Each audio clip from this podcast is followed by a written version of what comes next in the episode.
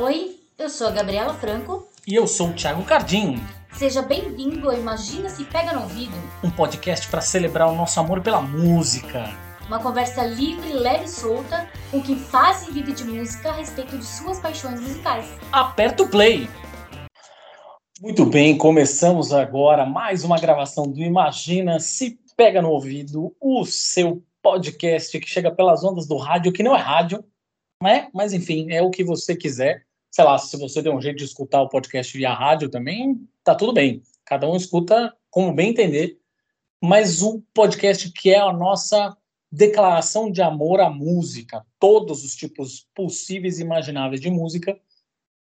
E hoje, a nossa convidada especial, na real, assim, a gente podia simplesmente é, defini-la como DJ, ou talvez, mas acho que é pouco, porque na real ela faz uma porrada de coisa relacionada à música, então eu queria até que ela contasse um pouco dessas coisas antes da gente começar aqui a nossa conversa de sempre, e quem escuta o programa já está acostumado, que é a Débora Cassolato. Seja muitíssimo bem-vinda ao Imagina Se Pega no Ouvido. Olá, obrigada, gente, obrigada pelo convite. É, eu amei, amei a ideia, amei tudo. E para me apresentar é, é, meio complicado, porque foi acontecendo, as coisas foi acumulando. Então, eu gosto muito de música, sou muito envolvida com música desde pequena. Meu pai, ele é músico de conservatório, ele é guitarrista Uau. de jazz, né? E ele foi professor de música por muitos anos. E ele era um dos únicos professores na época que tirava os discos de ouvido e ensinava os alunos a tocar o que estava rolando. Então ele ensinava, sei lá, em 89, o pessoal a tocar Guns N' Roses, sabe? A nossa que não era acessível. Né? que maravilhoso. Sensacional. Melhor professor. Não, e a, a, a regra dele para ele tirar esses sons é que os alunos iam em casa e tinham que deixar o disco para ele de presente. Então foi assim que a gente criou uma, um arquivo assim de discos incríveis. E eu via desde pequena muita coisa legal, muita coisa em relação ao rock, né? Então é um lance muito familiar que eu tenho, né? E aí eu comecei a discotecar aos 19 anos, né? Porque eu queria, assim, porque eu achava que eu poderia fazer melhor do que eu via na pista, aquela arrogância adolescente, né? E aí eu fui me envolvendo, fui fazendo coisas em paralelo. Eu comecei a trabalhar como redação, aí eu quis soltar minha mão, aí eu comecei a escrever sobre música, aí o Tumblr que eu escrevia bombou sem querer, e aí foi rolando. Então, hoje eu escrevo sobre música. Eu tive um programa de rádio na Brasil 2000, Deb Records, né, lá nos estúdios do Brasil 2000, fazia ao vivo com Osmar. É, entrevistei bandas, é, cubro festival, falo sobre mulheres na música. É, sou embaixadora hoje do, da premiação feminina que tem de música da Cláudia Sef. E eu acho que é isso, né? Eu vou lembrando com o passar do tempo, mas o que mais faço é isso. Eu falo muito sobre música, sobre história da música, sobre história das mulheres da música. Eu estudo muito, gosto muito disso. E, em paralelo, eu faço trabalho de conteúdo que eu sempre dou um jeitinho de acabar rolando. Acho que é isso, gente. É, a gente tem essa mania de nunca deixar as coisas de lado, mesmo quando essas, essa mania de não deixar o o, o bichinho do conteúdo de lado, mesmo quando o, o quando a gente não trabalha mais com isso, em algum momento, é, a gente acaba sendo atropelado pelo, no nosso caso aqui, por exemplo, pelo mercado publicitário. Vou nem falar muito alto essa palavra, que, né, senão acaba aparecendo aqui, mas... É, acaba aparecendo um briefing aqui. Né? Acaba aparecendo um briefing, acaba aparecendo uma mensagem de WhatsApp de última hora aqui, de cliente pedindo qualquer coisa, enfim, mas é, a gente não consegue deixar, né? É, é, é, a pandemia fez a gente fazer esses dois podcasts, né? O Imagina Se Pega no Olho, que é o original, e depois a gente teve a ideia de fazer Imagina Se Pega no Vinho. Então, mesmo assim, a gente não conseguiu parar. É, porque a gente sente falta do jornalismo, né? A gente quer fazer essa coisa de entrevistar pessoas, de, de, de criar conteúdo, né? Que tem, faz falta na, na publicidade um pouco. Pois é. é eu, eu, sinto esse lance com discotecar. A única profissão, a única coisa, a única constância da minha vida desde 2004 é discotecar todo mês. Sabe? Nossa, que incrível! É. O, que se, o que todo mundo apostava que não ia ser constante. Exatamente. A única coisa que faz sentido para mim, a única reta para mim é discotecar. De resto, eu já trabalhei com tudo. Eu trabalhei com festa, trabalhei na noite, vende panetone, já sabe? Tudo, né? Me vesti de Papai Noel. Exatamente, exatamente. E o que eu, eu falei pro Thiago, falei, vamos chamar a Deb, porque... Primeiro porque falta mulher sempre, né? Uhum. Né? Então, todo lugar, todo nicho tem que pôr a mulher, tem que falar. E eu falei, putz, a gente está entrevistando só homem, né? Cadê a mulherada disso aí? E aí eu lembrei de você, óbvio, nunca esqueci. É, o trabalho é incrível, eu gosto muito do seu trabalho, sempre que tenho oportunidade, é, lembro de você. Eu falei, vamos chamar a Débora Cassolato para falar um pouco, ela está sempre envolvida. E aí eu queria muito ouvir suas respostas. A gente tem um questionáriozinho e ele é fixo. Então, assim, tá todo mundo, a gente faz as mesmas perguntas, mas o mais incrível são as respostas que são completamente diferentes de, uma, de pessoa para pessoa. Isso então, é o mais é legal. que é o mais gostoso desse, desse podcast. Eu imagino. Vamos lá, então? Vamos começar? Vamos. Então, vamos lá. A gente começa com as perguntas. A gente sabe que tem um quarteto de perguntas sofrido aqui, é, mas a gente começa com ele, que é, primeiro, qual que é o seu artista ou banda internacional favorito? Só pode ser um? Viu? Por isso que eu digo que é sofrido. Esse, esse, essas quatro primeiras perguntas eu sei que são sofridas. Você que sabe. Dois, três, você que diz. Bom, eu vou falar um que é o que eu gosto muito, mas eu vou falar os outros que estão aí na, na margem, tá? Então, um que eu gosto muito, muito mesmo é o Ravenettes. É uma banda que é um duo, né? Eles são, acho que, belgas. E eles tocam uma mistura de shoegaze e música alternativa que eu acho fantástica. Tem a Sharon Fu, que é uma guitarrista maravilhosa. E por causa dela eu cortei franja pela primeira vez em 2006. e eu continuo até hoje com franja. Então ela, é, Rivenette, acho que é uma das bandas que eu mais amo. E aí tem os que estão sempre comigo, que é Stooges, The Clash, Bowie, T-Rex, Kathleen Hanna. É, é, meio que isso, assim. A minha saladinha. Boa. Boa. E disco internacional favorito? Ou tá bom, vou já colocar no plural, favoritos. Okay. é melhor, vamos facilitar isso aqui, né? Olha, tem um disco que é o meu favorito por causa da história dele. É o primeiro da Joan Jett. Eu acho que todo mundo sabe a história que quando ela saiu das Runaways, ela tinha tipo o disco todo pronto para gravar e ninguém aceitava. Ela tomou 23 nãos de 23 gravadoras diferentes, porque ela era mulher, porque mulher não toca guitarra, não sei o que. Ela falou assim: ah, é.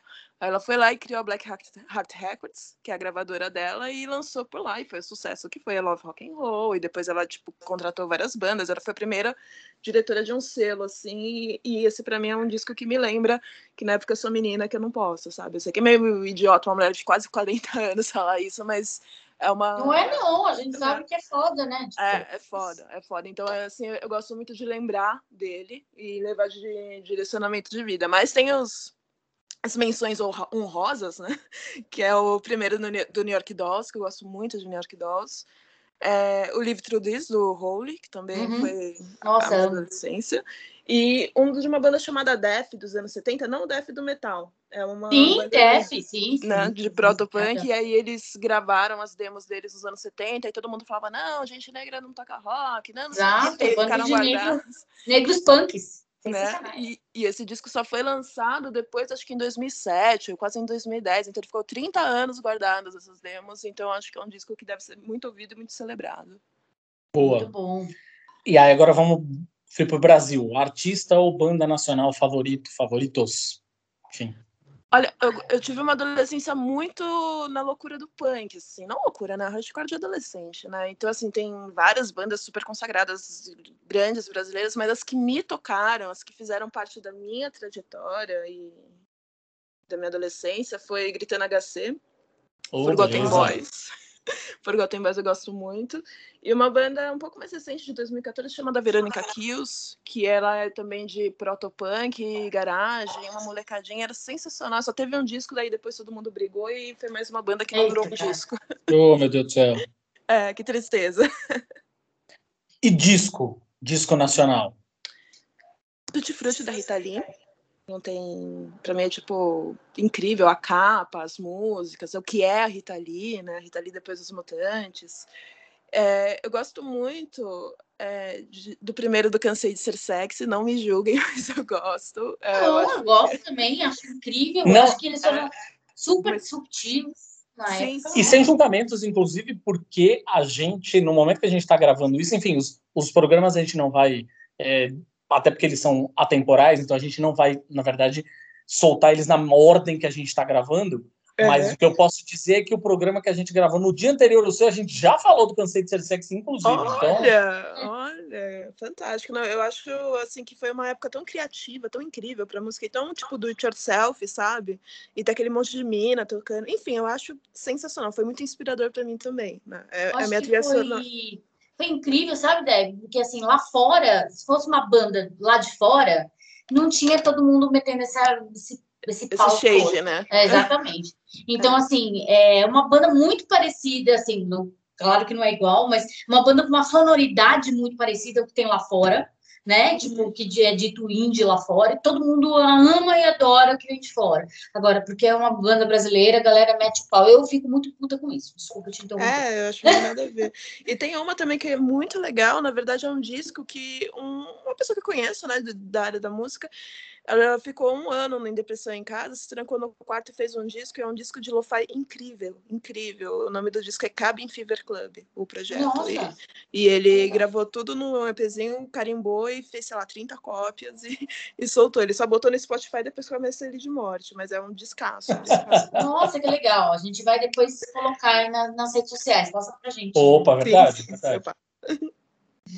Qual foi o primeiro disco que você tem lembrança de ter comprado? Não, não aquele disco, na verdade, que você pediu para alguém comprar, mas aquele que você comprou, seja, sei lá, com a sua primeira mesada ou primeiro salário, enfim, uma coisa que você teve vontade de comprar. Tá. Ó, eu não vou contar Backstreet Boys porque aquilo foi um delírio adolescente. Isso é outra história. Ó, devia contar, hein? Eu, não, eu tô fazendo uma menção honrosa, né? porque não tinha a ver com música, tinha a ver com o Nick Carter. Mas eu gosto. É, o meu primeiro disco eu comprei dois ao mesmo tempo, uma vez que eu fui na FENAC e juntei um dinheiro para comprar, que foi o, um do Blink 182, que era acho que o segundo deles, e o Is This It dos Strokes. Que eu lembro que eu fiquei muito impactada com a capa. Eu nunca tinha ouvido, acho que tinha ouvido, sei lá, uma música, e a capa me impactou tanto que eu pensei, gente, eu quero saber o que tem aqui, sabe? E não me arrependo. É, a capa é incrível mesmo. Fato. E vamos entrar na seara agora dos shows. Vixe. Qual que foi o primeiro show que você tem lembrança de ter ido na vida, assim? Eu, eu lembro de que eu demorei para ir em show, né? Porque meu pai, apesar de ser um músico, um guitarrista, ele era muito restritivo comigo. Acho que ele sabia que quando eu Justamente porque era músico, ele era restritivo. É, ele sabia que eu ia encontrar por lá, né? Mas eu lembro que aos 16 anos eu estava no segundo colegial e ia ter um show lá no KVA, lá em Pinheiro, sabe? Sim. Que é casa de forró. Eles faziam tarde de hardcore, noite de hardcore. Sim, lembro. Aí teve um show do Holy Tree, do Street Bulldogs e do CPM 22 numa terça-feira. E eu não sei como eu convenci meu pai a deixar eu ir, né? E aí eu lembro que um dia antes do show, a segunda-feira, eu tava super nervosa, eu vou, não sei o que, aí teve o atentado do 11 de setembro.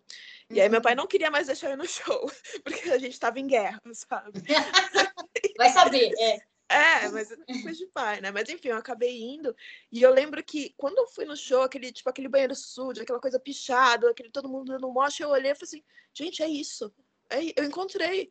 É isso que eu quero para o resto da minha vida, sabe? Eu lembro claramente do que eu senti quando eu tava nesse show. Então, para mim, é o primeiro. Ah, que demais. E dos favoritos, assim, internacional. Aí, de novo, pode ser mais do que um também, mas é, um show internacional favorito, aquele que você não esquece nunca. Eu tenho alguns, né? Eu tenho do Ravenettes, do Sexy, Sexy Pompeia, foda. Do Sesc Pompeia. É sexy, sexy Pompeia, sempre. É. Eu paguei 32 reais pra ir nesse show e foi show que eu vi assim, tipo, colada na Sharing Fu, então foi muito emocionante pra mim. Teve o show do Iggy Pop, que teve recentemente, em 2016, que eu também quase a alma saiu do corpo, de tão louca que eu fiquei, assim, de tão emocionada. Teve um do Motorhead em 2004, que eu tava, eu sou formada em administração, né? Começa aí a loucura, que não tem nada a ver com o que eu faço. E aí nesse negócio de administração, teve uma semana de palestra de negócios da música e eu fui assistir. Aí o cara na palestra tava falando assim: ah, então eu, por exemplo, é, minha empresa não precisa trabalhar com o que gosta. Hoje a gente está trazendo Motorhead, não sei o quê. Eu falei: o quê? Aí terminou a palestra.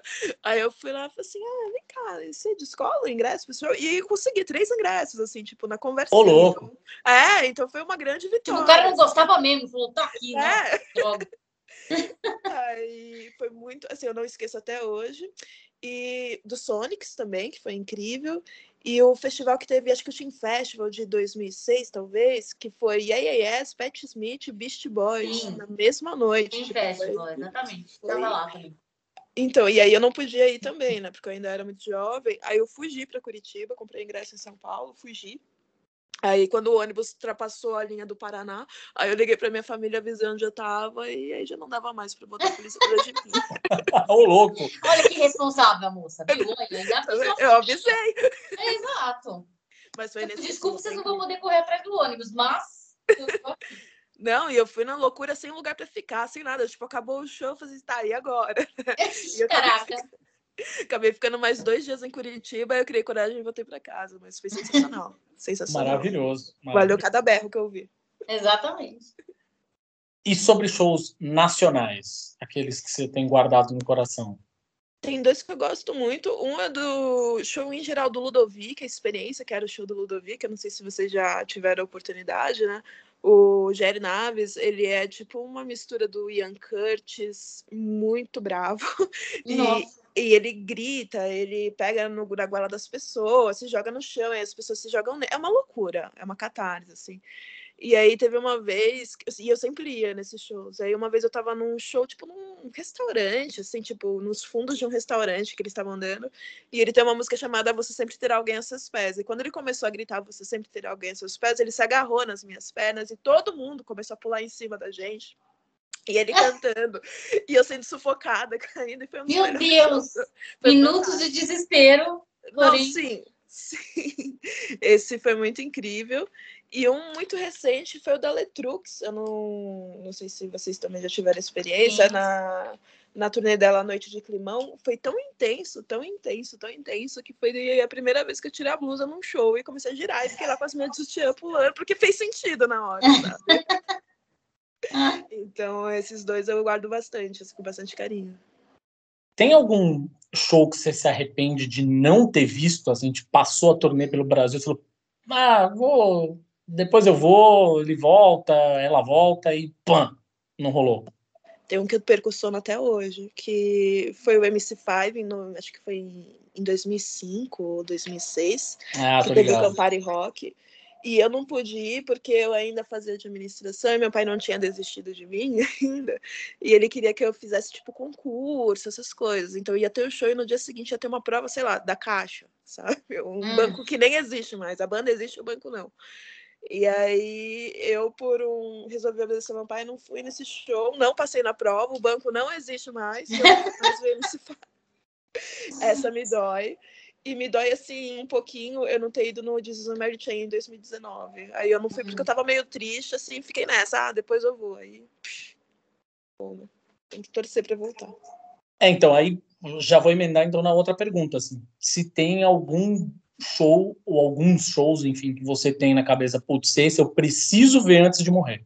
Nossa, eu tenho uma lista que é maior que eu. Mas os primeiros, assim, eu quero muito ver o Blonde, que eu também não vi de tonta. Eu tava tipo, ai, tô triste, não vou, sabe? E deu nessa. O Helicopters eu não fui por causa da pandemia, né? Lembra que foi um final de semana, foi tipo Uhum. um dia antes do negócio eu ter show dos Helicopters, eu tava Eu com o lembro. nome na lista.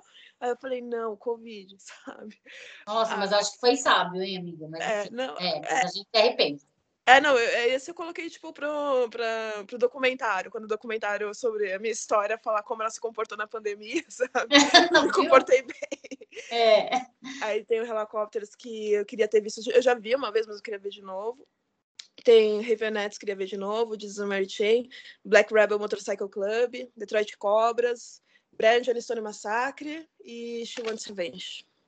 Eu gosto muito. Nossa, eu fui no Children's Revenge aqui na Barra Funda. Depois, Fui. puta, Fiquei colada. Eu bebi a mesma água que ele. Ele tava com eu sede. bebi a mesma água que ele Eu bebi a mesma água que ele, a baba do vocalista, eu peguei. Porque eu tava Nossa. bebendo e ele tava com sede, coitado. Tipo, sei lá, a produção tava olhando pro céu, não sei. E aí eu tava bem na frente, pus a garrafinha no palco, ele pegou, ele, ele olhou pra mim, eu olhei pra ele, falei, pega, cara, claro, né? Tipo, ele pegou e bebeu minha água. Eu falei, Meu Deus do foi céu, sensacional. Nossa, aí foi um puta show, puta show, num lugarzinho. Nossa, eu nem lembro onde era. Agora, um desses, desses Biboca da Barra Funda, sabe? Tipo, tem, tem tipo Clash, né? Tipo, é, tipo Clash. É uma coisa assim, pequena, assim. Bem pequeno, é, bem pequeno. Foi Meu, Shivan's Revenge é um som que eu toco em toda a minha discotecagem. Não importa onde eu vou tocar, vou tocar no Play Center, vou tocar Shivan's Revenge. eu amo, eu amo também. Eu amo. Eu dei um grito outro dia que eu tava assistindo aqui American Horror Stories. Ai, eu sei do que você vai falar. É, do Essa hotel. Cena da... é maravilhosa. É, e começa a tocar, que, que a Lady Gaga, eu assisti por causa da Lady Gaga, porque ela era uma vampirona e tal, e eu gosto muito dela como atriz também. Uhum. E aí, de repente, começa a tocar Red Flags. Eu falei, caralho, os caras como é que conseguiram? Né? tipo... Toca Terry Apart também, tem o clipe. É, toca Terry Apart, é, toca Terry Apart. É fantástico, é fantástico. Eu também adoro. E eu também adoro a Lady Gaga como atriz. Acho que ela Pensando, obviamente, nesse monte de coisa que você falou até agora, você consegue definir qual que é o seu gênero musical favorito? Ou os seus gêneros musicais favoritos? Eu acho que é uma mistura, né? Porque eu acho que a, a música ela sempre foi um, o único lugar onde eu me senti à vontade no mundo foi na música, sabe? Por mais que seja uma coisa subjetiva. Quando eu me encontrei na música, eu me senti à vontade com a existência, sabe? E é meio dramático, mas é a verdade. Então, eu acho que foi, foi minha referência, foi o que foi me moldando. Então, Dentro do rock, eu gosto muito de protopunk, eu gosto muito do glam rock em inglês, tipo T-Rex, Bowie, não glam mais farofa, não, esse conversinho, Garage e Riot Girls. Eu acho que é esse misturinho, assim. Eu, mas então dá pra gente dizer, num geral, assim, que é rock, né? É, são os bracinhos do rock. É rock mais pro punk, né? É, ótimo. É, um rock pro punk com glitter. muito boa, muito boa definição. Você consegue, eu vou, repetir até então a, a, mesma pergunta que eu fiz essa pergunta para algumas, não, não para todas as pessoas com as quais a gente falou, mas para algumas pessoas eu fiz essa pergunta. Você ainda consegue dizer que você gosta de rock ou você fala, eu gosto de rock, assim, bem baixinho, assim, para ninguém escutar? Porque a gente sabe que rock como um todo virou um gênero meio problemático nos últimos Nossa, anos. Nossa, extremamente problemático, né? Eu gosto de falar, assim, de definir que não é de rock que eu gosto, eu gosto de música perigosa, sabe? Eu gosto de música que assusta, eu, acho, eu gosto de música que incomoda, que mexe com essas entranhas. Então, se eu tô ouvindo um rock que pode fazer isso, eu gosto de rock, sabe? É, é parte da minha história. Eu, assim, não tem nada que eu ouvia antes que hoje eu falo, nossa, sabe? Que, que bad, que envelheceu mal, sabe? Não tem ninguém, sei lá, defendendo.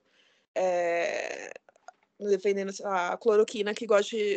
Nenhuma banda que defende cloroquina eu gosto hoje. Eu acho que você entendeu o que eu quis dizer. Tirando o cara do Stone Roses, né? Que ele é contra a vacina, mas enfim. Eu, eu, é. eu, eu, mas eu falo de boca cheia, assim, até porque né, eu, tenho, eu tenho uma cara de roqueira desgraçada, tenho banda tatuada, né? Então tem, não dá para falar que não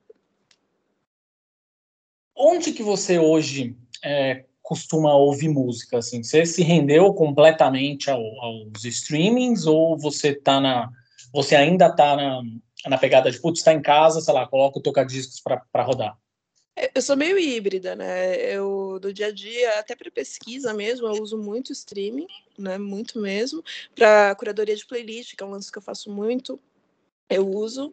Eu ouço muito música na pista, né? Que, tipo, é um outro ambiente. E quando hum. você tá sempre no, é sempre um, um lugar que você tá ouvindo música, né?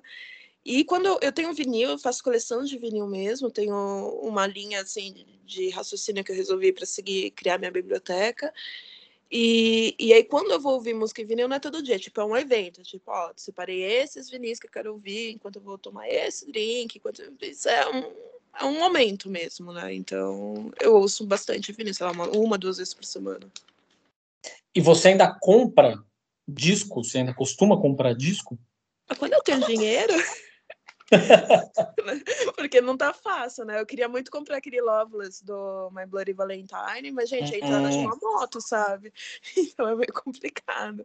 Mas sempre que eu tenho oportunidade, se eu encontro alguma coisa dentro da minha curadoria do que faz sentido que eu quero ter, eu procuro comprar procuro economizar. Teve uma vez, é, apareceu um disco raríssimo dos estúdios, foi tipo um ao vivo do penúltimo show deles, e a, futile, é, a gravação pegava o barulho das garrafas quebrando no palco, que tipo, Nossa, E era uma época que eu tava assim, fodida de grana, mas fodida mesmo, assim, só trabalhando com festa, caixa atrasada, não sei o quê. Aí eu fiz as contas e falei assim: bom, se eu comer duas semanas de miojo, eu consigo comprar esse disco.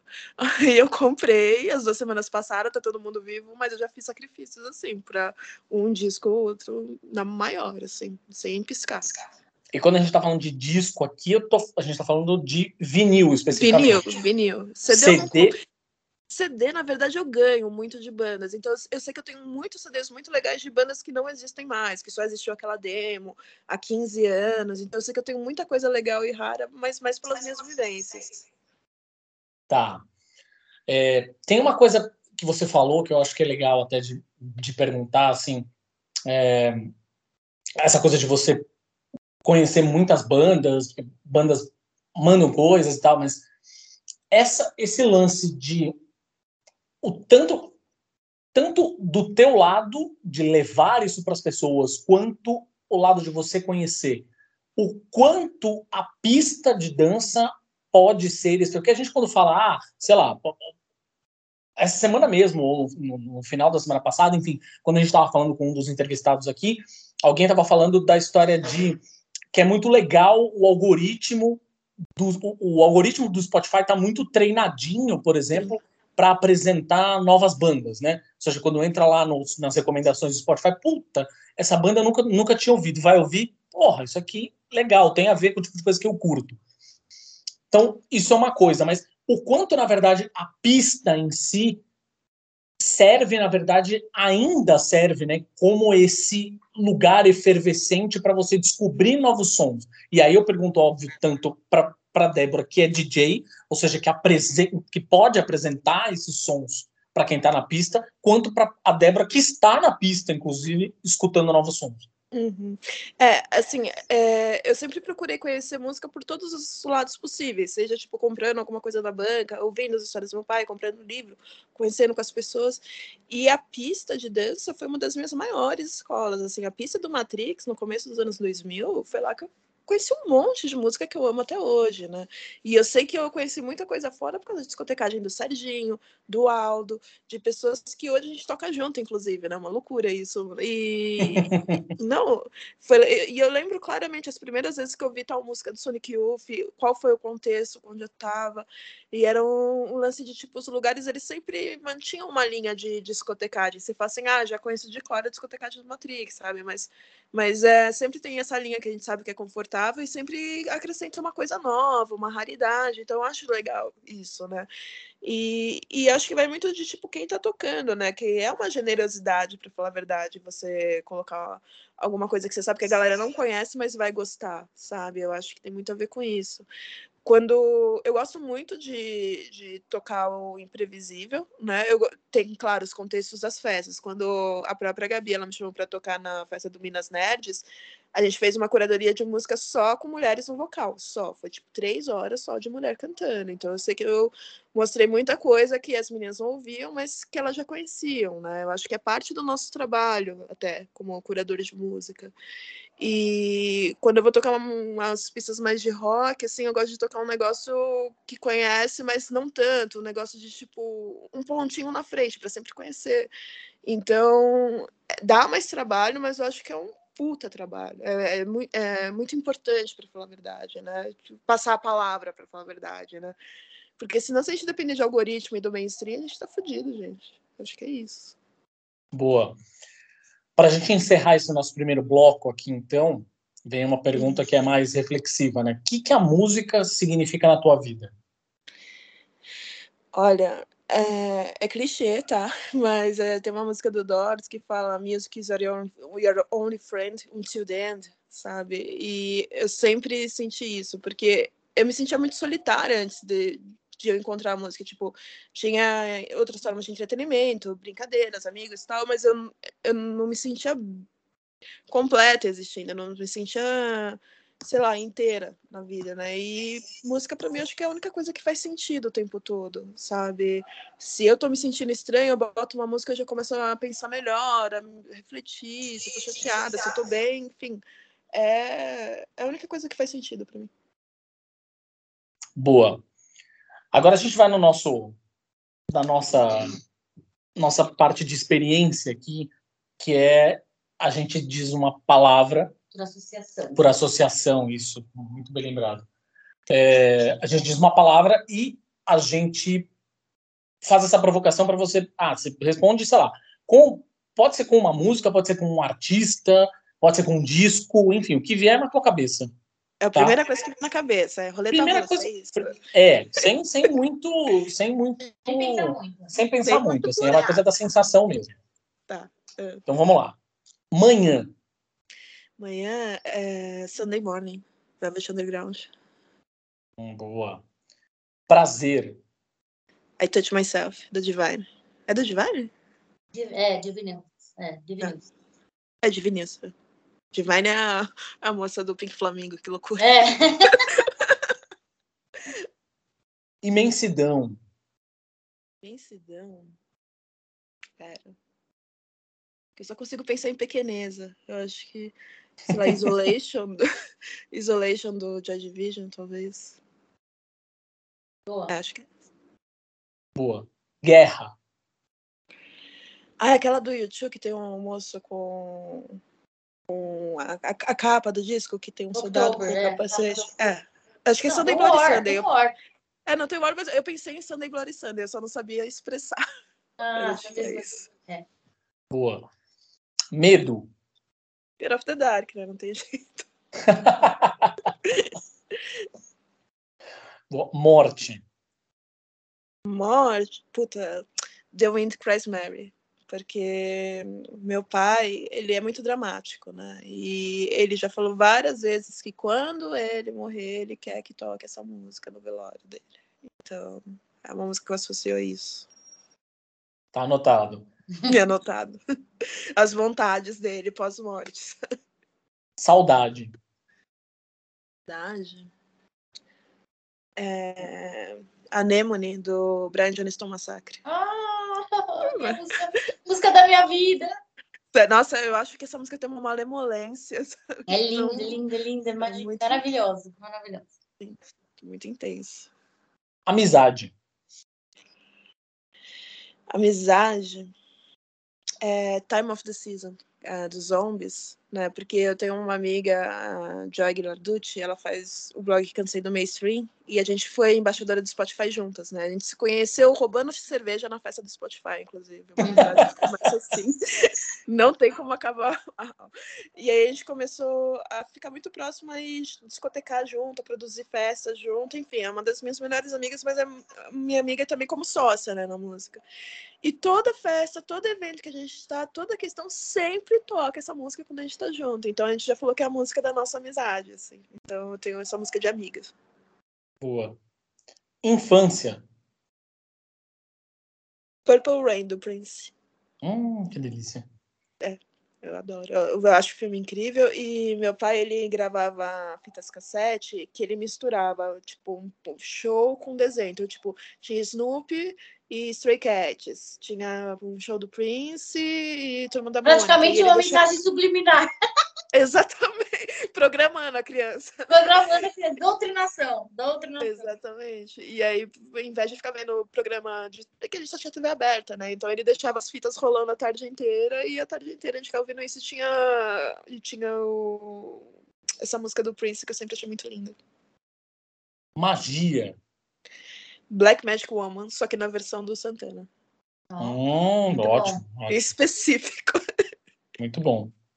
Aí tem uma palavra que hoje em dia faz todo sentido, política. Ahn, Política. Eu vou colocar Rebel Girl, porque apesar de a gente estar vivendo essa onda de loucura, sabe, esse fim do mundo, eu acho que desde muito nova ser mulher envolve muita muita coisa política, não política Sim, é Literal. postura política. né? é postura exatamente. Então assim, eu tocar as músicas que eu toco é um posicionamento político. Uhum. Eu vestir as roupas que eu visto, eu decidi que eu não vou fazer dieta e eu vou usar saia curta, eu quero ver quem vai, sabe, me impedir disso é político. Até o meu peso é político. Então, eu acho que ser mulher é você tomar uma decisão política o tempo inteiro, a vida toda. Então, eu lembro muito de Rebel Girl, que é uma música da Catherine Hanna, Bikini Kill, que me dá muita força para isso. E aí tem um, um, um, finalzinho aqui que é uma coisa que a gente, eu e a Gabi, a gente sempre teve isso de, de conversar um com o outro, que é de fazer associações de cores com as músicas. Ah, sinestesia? É. Isso. E aí a gente separou três cores aqui, na verdade, para bater com você. A primeira delas é a cor amarela. Amarela é o Third Floor Elevators, que é uma banda de garage psicodélica e o disco é todo coloridão e eu sempre lembro do amarelo, é bem forte desse disco. Azul. Azul. Acho que New Order. Oh, mesmo que eu falei. É. Sério? É. É, não, lembra pra mim o Age of, Cons é, Age of Consent, que é aquele disco que tem as flores, o vaso. Na uhum. verdade é cinza, né? Mas pra mim bateu azul na minha cabeça. Mas eu falei Blue Monday, porque eu lembrei de, né? É, faz mais sentido. E aí, um, já que você falou, cinza. Assim, a gente quis fugir do preto e do branco, né? Que talvez Poxa. fosse fácil. é... Ah, Joy Division é muito clichê, né? Mas. É porque o, o, filme deles é em preto e branco, né? É. Eu vou pôr Terry a parte do She Wants Revenge, só pra deixar bem claro o quanto eu gosto dessa música. Boa. Débora, a gente queria demais, demais agradecer pelo papo. É, ah. é uma. Acabou, é. Tava bom. É, o papo, esse é um papo curtinho mesmo, mas a ideia é a gente é, deixar essas. Ao longo dessa, dessa conversa, ter muitas dicas de músicas para as pessoas escutarem. É, e que, inclusive, a ideia é a gente ir soltando né, ao longo da, da semana, à medida que você é, a nossa é, entrevistada da semana, a gente solta as dicas nas nossas redes sociais e tudo mais, para as pessoas irem descobrindo novos sons, irem descobrindo novos sabores musicais. Então, a ideia é que seja uma coisa mais curtinha mesmo, que as pessoas possam ir saboreando mais e mais desses pedacinhos musicais. A gente queria te a gente queria te pedir, na verdade, nesse momento óbvio, para você fazer o teu jabá, né? Onde as pessoas te Opa! encontram, te ouvem. O meu Pix é número. Não, brincadeira. É, a minha arroba é arroba Hell, né? D-B-B-I-E Hell, que é a mistura, inclusive, de Debbie Harry com Richard Hell, né? Uhum. E só tem esse nome doido porque eu sempre gosto de contar essa história. Quando eu comecei a discotecar, eu trabalhava com administração. E tinha, era começo da internet, né? 2004. Aí sempre falavam que tudo que você faz na internet você não ia conseguir um emprego. Tipo, não tire foto na internet segurando uma garrafa de pinga porque o recrutador vai ver, sabe? Sim, é, tinha isso. E era um papo assim, era uma loucura, né? E aí eu tava discotecando assim na Proto Augusta, Augusta de 2004, sabe? Até explicar o que era a cena alternativa de lá, então eu precisava de um nome de palco, né? E aí surgiu naquela época e eu carrego comigo até hoje porque deu sorte, né? Então todas as minhas arrobas são Debbie Hell no Twitter, Instagram. É, lá no Instagram você me lê no meu Medium, né? Eu colaboro com algumas colunas bem ocasionais. E eu faço parte também de uma plataforma francesa chamada Groover, que ela recebe faixas, né, de bandas do mundo todo e as bandas que querem mandar o som para mim, elas mandam e eu dou o meu feedback embasado lá. Então, se você quiser mandar, tem banda e quer mandar para mim um som para eu ouvir, eu dou um toque para você, me procura Nossa, no grupo. que tesão, que é legal. É tesão, é tesão. É, eu adoro, assim, bandas do mundo inteiro, todo tipo de estilo, e influenciadores do mundo inteiro também, né? Tem gente de, do mundo todo. Então é um, é um lance que funciona muito legal e assim, eu só cresci. É, dando feedback lá, só ouvir coisa foda que tá rolando mesmo agora, que tá rolando underground no mundo inteiro, eu acho incrível. É o que eu mais gosto de fazer hoje em dia, é isso. Que demais! Ah, é, bom, parece, parece o trabalho de antigamente, que a gente recebia os, sim. os demozinhos e ficava ouvindo. Sim, sim, sim. E aí a plataforma intermedia é bem legal mesmo. Né? Tem arroba no Brasil que é groover.br, e aí você pode ver os influenciadores, ver as bandas, entender melhor. É um negócio que chegou há pouco tempo no Brasil. Bem bom, bem bom, né? Boa. Obrigada. Você estava falando de curadoria e onde uhum. as pessoas, de repente, podem ouvir a tua curadoria? E no Spotify, né, que é o Deb Records, que é o nome do programa de rádio que era da Brasil 2000. Depois ele foi para Mutante, depois eu fiquei sem tempo de fazer, mas você encontra minhas mais de 150 playlists lá no Spotify. E também no arroba Deb Records no Instagram, você tem um link para os programas antigos que estão no SoundCloud ou Mixcloud, alguma coisa assim. Tem programas, mais de 100 programas, e eu estou sempre soltando coisa que eu encontro legal no Groover por lá, para vocês conhecerem. Ah, muito bom, que ótimo. Mais uma vez, muitíssimo obrigado pelo papo. E eu que agradeço. Pode deixar que a gente. É sempre maravilhoso conversar com você. E pode deixar que a gente volta a se falar sempre, porque. Opa, se precisar música... de aí. Ah, opa, sem dúvida. A festa do podcast. Ah, eu tenho, só, só terminar o jabá, que eu, é eu, eu esqueço as coisas que eu faço, né? Eu... Parece eu, eu também esqueço. As pessoas é. que. Ah, você não tinha, a gente não fazia isso. Ah, é verdade. É, pô. Eu tenho um podcast com duas amigas do rolê chamado Fila de Banheiro. E esse podcast a gente conta sobre histórias do rolê, né? Então a gente recebe convidados, a gente recebeu essa semana a Erika Martins do Autoramas, contando histórias de banheiro meu, da gringa, que ela lavou o cabelo na Nossa, Érica. É, então tem sempre alguém da cena, a gente sempre contando as histórias que a gente já viveu e são vivências do underground, de festival, de backstage. É, tipo, muito engraçado, muito divertido e sempre tem muita música gostosa que dificilmente você encontra assim fácil, né?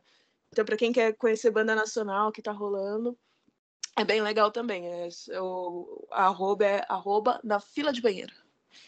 Muito bom. Valeu, amiga. Obrigadão, Débora.